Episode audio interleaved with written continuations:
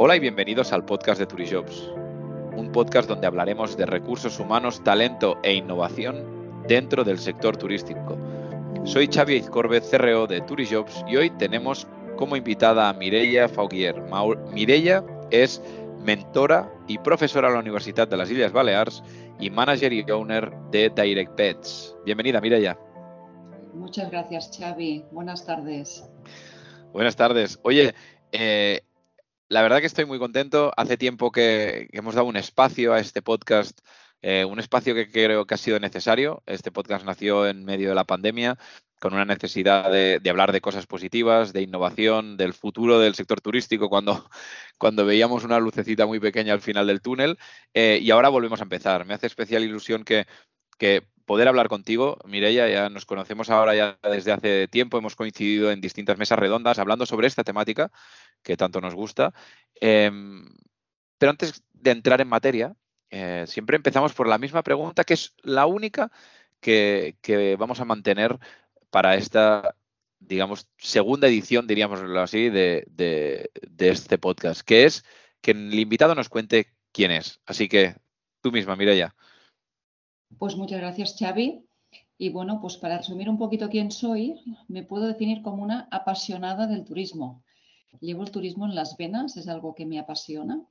Es algo que, bueno, no me viene de familia, eh, porque bueno, yo nací y estudié en Barcelona, pero sí que mis padres tenían un apartamento en Salou, en la Costa Dorada, y era el boom de los años 80, y a mí pues me encantaba ver esos edificios internacionales llenos de turistas, hablando todos los idiomas, y me enamoré, me enamoré. De hecho, mi madre siempre cuenta que yo en lugar de hacer castillos haría, hacía hoteles en la arena.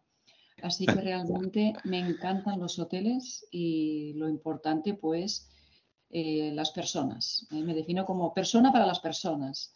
Me encanta el contacto con la gente, con el cliente interno, con el cliente externo y soy una apasionadísima de este sector. A ver, para mí es fundamental el, el cómo lo has iniciado, ¿no? Persona para personas y además, em, pues que ya de pequeña hacías estos hoteles en la arena, ¿no? Sí. ¿Qué es lo que más te apasiona del sector turístico?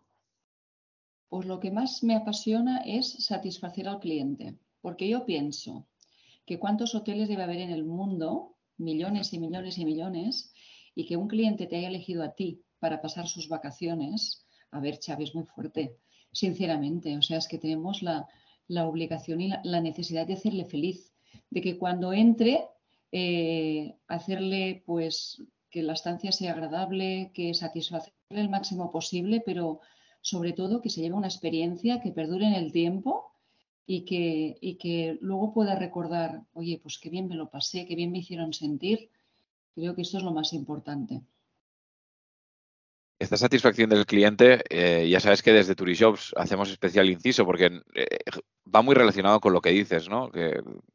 Al final es el ser humano el que te va a dar esa experiencia. Es evidente mm, el mobiliario, puede ser la gastronomía, puede ser las piscinas que tenga, puede ser muchísimas cosas, ¿no? Dentro del hotel, pero al final casi siempre lo recordamos por, por la experiencia que nos ha hecho revivir junto con todo lo demás otro ser humano que está en ese hotel esperándonos, ¿no? Con esa sonrisa, con esa recomendación, em, con ese detalle, eh, con ese lujo al detalle, etcétera, etcétera, ¿no? Creo que lo estamos haciendo muy bien y, yo creo que España es referente mundial en, precisamente el vocación de servicio, en cómo lo hacemos, en cómo es nuestra planta hotelera y sobre todo las personas que trabajan en ella y en el sector turístico. Pero sí que me gustaría que pudieses mencionar una, cosa que desde tu punto de vista sí o sí deberíamos mejorar como sector. Mireya. Pues yo creo que lo más importante sería que pudiéramos tener un equilibrio entre el cliente interno y el cliente externo. Eh, poner en el centro las personas, porque al final todos somos personas que trabajamos para personas, las relaciones humanas son súper importantes y poner en el centro a las personas, a las, a las personas que sobre todo están trabajando en las empresas turísticas y de cara al cliente, eh, creo que esto es primordial. Claro, para mí em, lo que mencionas es algo que, llevamos, y tú bien, bien lo sabes, insistiendo muchísimo desde Turijobs, ¿no? De la importancia de, poner en valor esos todos los departamentos, obviamente, de una empresa, pero que ahora mismo, por cómo estamos viviendo y lo que estamos viviendo en el sector, la falta de, de, ¿no? de encontrar talento, de encontrar personas para nuestros equipos, no la dificultad que está habiendo, pues que, que es lógico que hay que poner en valor el departamento de, personas o de recursos humanos, ¿no? Y invertir en ese departamento porque si ahora mismo está sucediendo esto y, en los próximos años no va a ir a mejor, eh, porque tenemos también una situación demográfica X, ¿no? Que dentro de 50 años, pues en España vamos a hacer, vamos a ser la mitad de personas eh, o de población activa, ¿cierto? Entonces, la importancia de lo que mencionabas tú, ¿no? Eh, que al final es obvio que si hay una cultura muy potente dentro de la, empresa, pues todos nos cuidamos, y, eso hay muchas empresas que lo hacen, pero que al final el, catalizador y quien debe llevar todo esto a todas las personas de la, de la corporación o de la, o de la pequeña empresa, da igual, es, es en, un, en, un, primer momento puede ser el, director general ¿no? o, la, o, el fundador, pero luego sí que es ese departamento de recursos humanos. Eh, así, por eso, para mí es tan importante que, me puedas compartir cómo es de importante para ti la cultura organizacional eh, de una empresa. Es bueno, del 1 al 10 le pondría un 10. Ah, si ponemos en el centro las personas y convertimos o reconvertimos el departamento de recursos humanos, hacedores de nóminas y contratos, y lo convertimos en departamento de personas y ponemos las personas en el centro, eh, y a estas personas pues eh, las motivamos, las ayudamos a crecer, las formamos, vamos, ponemos el foco en su crecimiento personal y profesional, creo que es clave para, primeramente, la retención del talento, que se habla tanto de, esa fuga de talento, de gente que entra y mm. sale. Eh, pues bueno, de lo que tengamos dentro, cuidémoslo, cuidémoslo. Entonces yo creo que tener una buena estrategia de, de fidelización interna, una buena estrategia de salario emocional, una buena estrategia de formación, eh, planes de carrera individuales para cada persona y sobre todo escuchar a las personas. Yo creo que es la clave. Es la clave para que estas personas, que son las que van a atender a nuestros clientes, eh, estén motivadas y quieran continuar con ese trabajo tan apasionante. Claro, aquí justo lo mencionabas y hablamos de una de las principales preocupaciones de nuestro sector es encontrar a esas personas, ¿no? Para nuestros equipos, tú estás cada día vinculada a, esta situación eh, a través de Direct Bets. Según tu opinión, ¿qué crees que, lo ha podido ocasionar todo esto? Ah, bueno, yo, en mi opinión, creo que todo viene a raíz de la pandemia, porque hasta antes de la pandemia no pasaba había personal de sobras para trabajar, pero el hecho de estar confinados, de estar encerrado en tu casa, pues yo creo que mucha gente se ha planteado si realmente esto es lo que quiere para, lo que le queda de vida. Y, bueno, y hay mucha gente que se ha dado cuenta de que a lo mejor no es lo que quería y han renunciado. Hay muchísima gente que ha renunciado al sector servicios en general, ¿eh? no, me refiero solamente a la hostelería. Entonces, pues claro, si esto lo, unimos a, la, gran renuncia que ha habido en todos los sectores, en todo el mundo, mm. y, además le añadimos eh, el gran incremento de startups en España, de jóvenes mm. emprendedores con un perfil universitario entre 25 y 35 años, hemos de ser conscientes de que toda esta gente ya no volverá. Ya no volverá. Con lo cual hemos de reconvertirnos otra vez, renovarnos eh, y llegar a un punto, creo que no muy lejano, eh, que tendremos que adaptarnos a una nueva organización, que no existirán los departamentos, que todos tenemos que hacer multitasking, que todos tenemos que adaptarnos a lo que venga y hay muchas cosas que, que, van a cambiar. Bueno, que de hecho ya están cambiando, porque hablamos de la pandemia como si fuera ayer, pero es que Xavi, hace tres años ya, ¿eh? Hace tres años estábamos ahora mismo confinados en casa pensando que esto, nada, esto son dos semanitas y aquí no ha pasado nada. Hace tres años que, que nos ha cambiado la vida, que tenemos otro, otra orden de prioridades, que tenemos otros valores. Hmm. Y la verdad que estar a gusto en tu trabajo, sentirte motivado, sentirte respaldado, es importantísimo, sea el trabajo que, que sea, ¿eh? no solamente en la hostelería es mi opinión.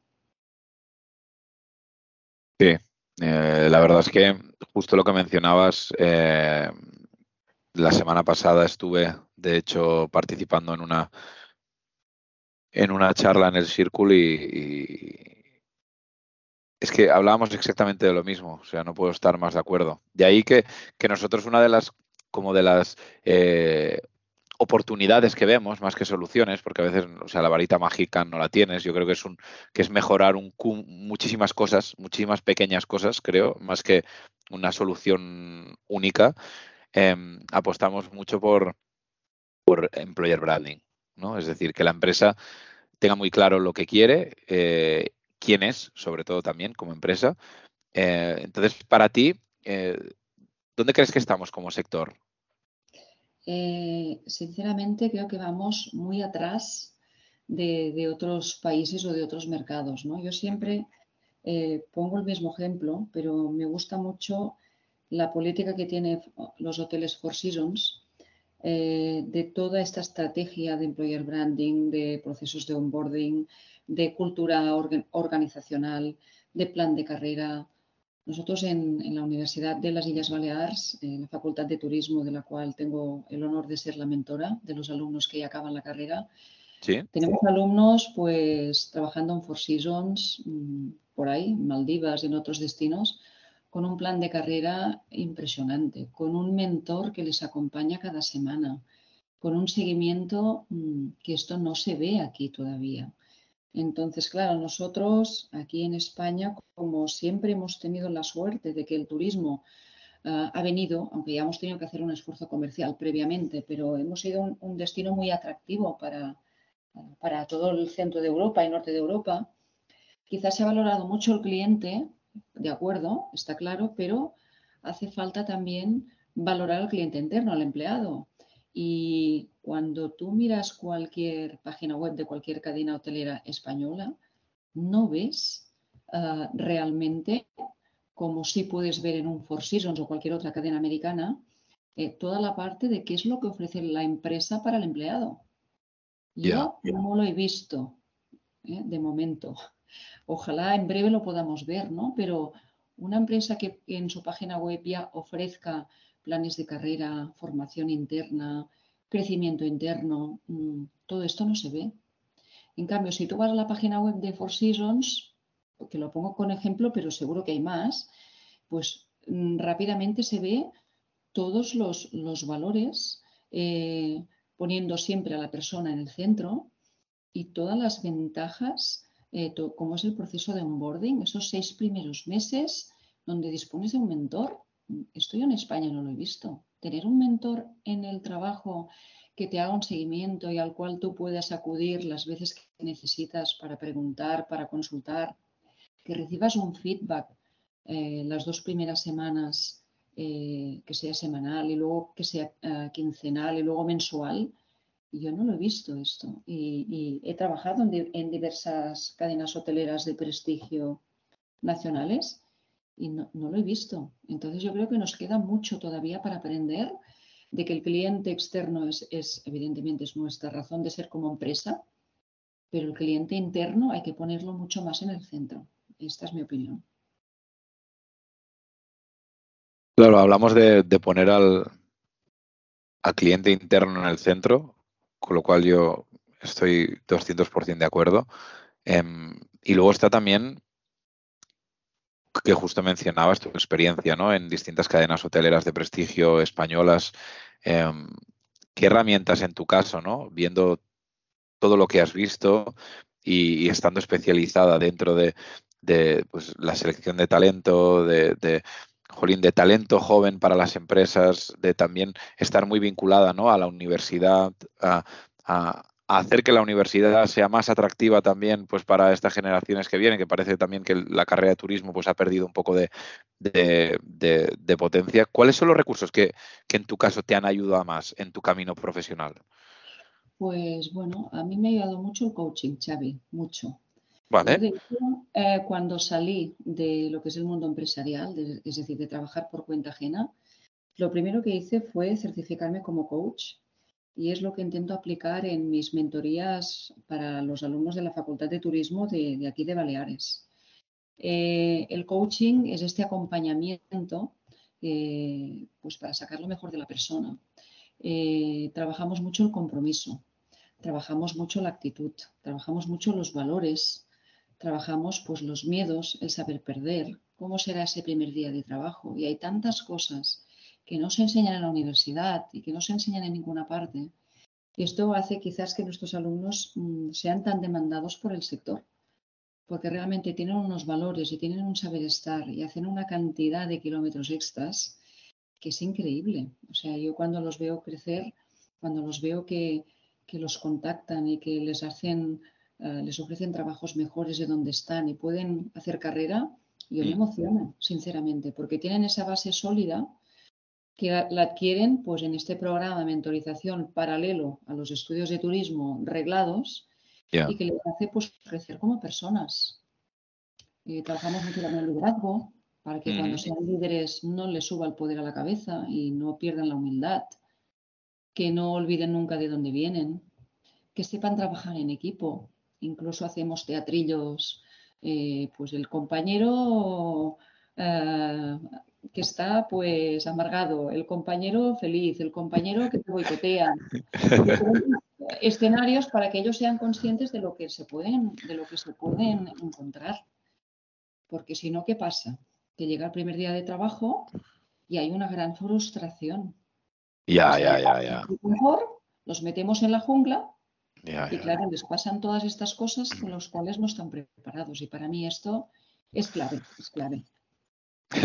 Eh, me hace gracia porque, bueno, tú y yo no hemos hablado em, esta última semana eh, y, me hace gracia porque justo hablábamos la semana pasada de lo mismo, de esta frustración, ¿no? De la gestión de la frustración de la generación Z, de cómo eh, es una generación que no está tan preparada como otras generaciones, ¿no? a gestionar el estrés, la frustración, que incluso en muchísimas ocasiones evitan la confrontación o una conversación difícil y prefieren dejar la compañía. Es decir, oye, me voy antes de pedirle a mi jefe un aumento, ¿no? Porque no quiero tener esa conversación difícil.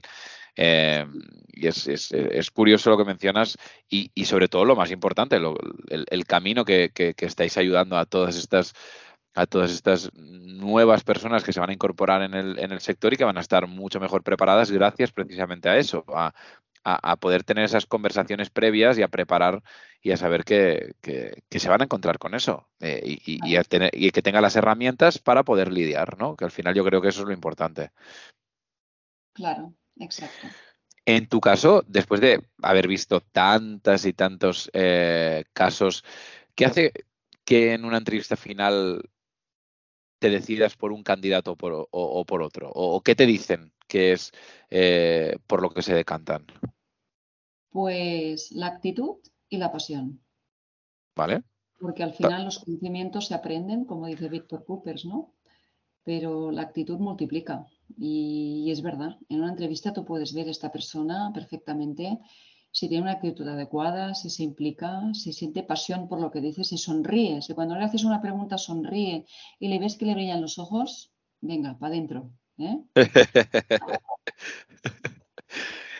Sí, sí, es, es, verdad. Aún así, sí que es verdad que, aunque sonrían, aunque demás, yo estoy totalmente de acuerdo contigo en, preparar, en ser muy honesto y en preparar, en decir, oye, hay muchas veces que el trabajo eh, no te hace feliz. Hay muchos días que el trabajo no te hace feliz. y no por eso deja de ser un trabajo muy bueno, ¿no? Porque hay momentos en, nuestro día a día del trabajo que, que que, ostras, que no ves las cosas claras, ¿no? Eh, y, hay que pasar esos días y hay que saber que son normales también, ¿no? Que la felicidad, la felicidad en el trabajo no es lineal y, no siempre vamos a tener buenos días y no siempre vamos a tener a los compañeros todos súper motivados y que tienes que tener esa, esa paciencia y saber que te vas a encontrar con esto al menos, ¿no? Y, saber que cómo darle la vuelta gracias a vuestras herramientas y a cómo ayudáis a decir, oye, hoy he tenido este mal día, voy a intentar darle la vuelta, voy a intentar hablar con mi manager y explicarle, pues oye, cómo me siento y el por qué y a ver si me puede dar, eh, echar una mano, ¿no? Y también tener esta, esta, esta confianza de, poder transmitirlo, ¿no? Eh, sobre todo el saber con quién y el tener esa confianza de poder transmitirlo con honestidad y, sabiendo que, eso nos pasa a todos, que creo que, es fundamental. Correcto, correcto. Es muy importante pues estas, estas soft skills del siglo XXI que hablan, ¿no? la madurez emocional y el pensamiento crítico. Para mí estas dos son las que más tenemos que desarrollar a los, a los, a los jóvenes de hoy en día, que es lo que les falta un poquito, ¿no? Porque si no lo trabajamos, pues luego pasa esto que tú dices, abandono. Lo más fácil es abandonar y tirar la toalla, ¿no? Lo difícil es seguir y luchar y aprender que, bueno, que tienes que gestionar las emociones porque esto te va a pasar en otro trabajo exactamente igual. Que no hay un trabajo perfecto, con un sueldo perfecto, con un jefe perfecto y al lado de casa. Esto no existe. Entonces, hay que, hay que pensarlo bien, ¿no? Sí, sí, sí. Estoy totalmente de acuerdo. Y, por último, eh, ¿qué consejo le darías a alguien antes de, ir a una entrevista? ¿no? ¿Qué consejos les das a estos candidatos que van súper emocionados a su primera entrevista y se sientan contigo y les dices, oye, eh, estas son las tres cosas que sí o sí tienes que hacer? ¿Cuáles son? Pues bueno, lo primero, prepararte bien la entrevista. O sea, ¿a quién vas a ver? Es decir, hoy en día que tenemos internet, no como en mi época, que tenías que ir un poco a dedo, eh, pues averigua quién es esta empresa, infórmate.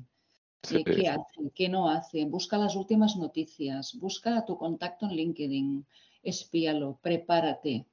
¿Vale? O sea, preparar esa preparación previa. Luego, eh, la, la, educación, imagen y presencia, o sea, no puedes ir en, no puedes ir a hacer una entrevista en, en chándal ni en, ni en chanclas. Eh, y aunque, lo veamos de sentido común, para la gente joven no es tan de sentido común. Entonces, claro, nosotros les enseñamos a ir en traje, les enseñamos a, ese código, ese código que se ha perdido un poco, pero que es importante porque uh, la primera imagen es importante.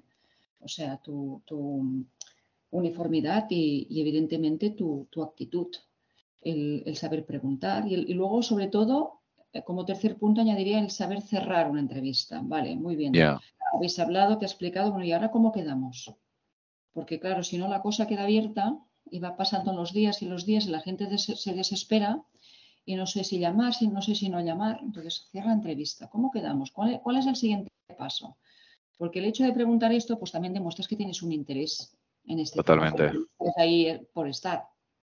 ¿eh? Y demuestra, véndete, demuestra que te interesa, dilo. Si realmente este trabajo es el trabajo de tu vida, dilo, es el trabajo de mi vida. ¿Qué tengo que hacer para entrar aquí? Es que haré lo que haga falta. O sea, véndete, demuestra. Porque a veces la gente se reprime las emociones y no hay que reprimirlas porque es que es una oportunidad, que lo juegas toda la carta. Es verdad. Es verdad.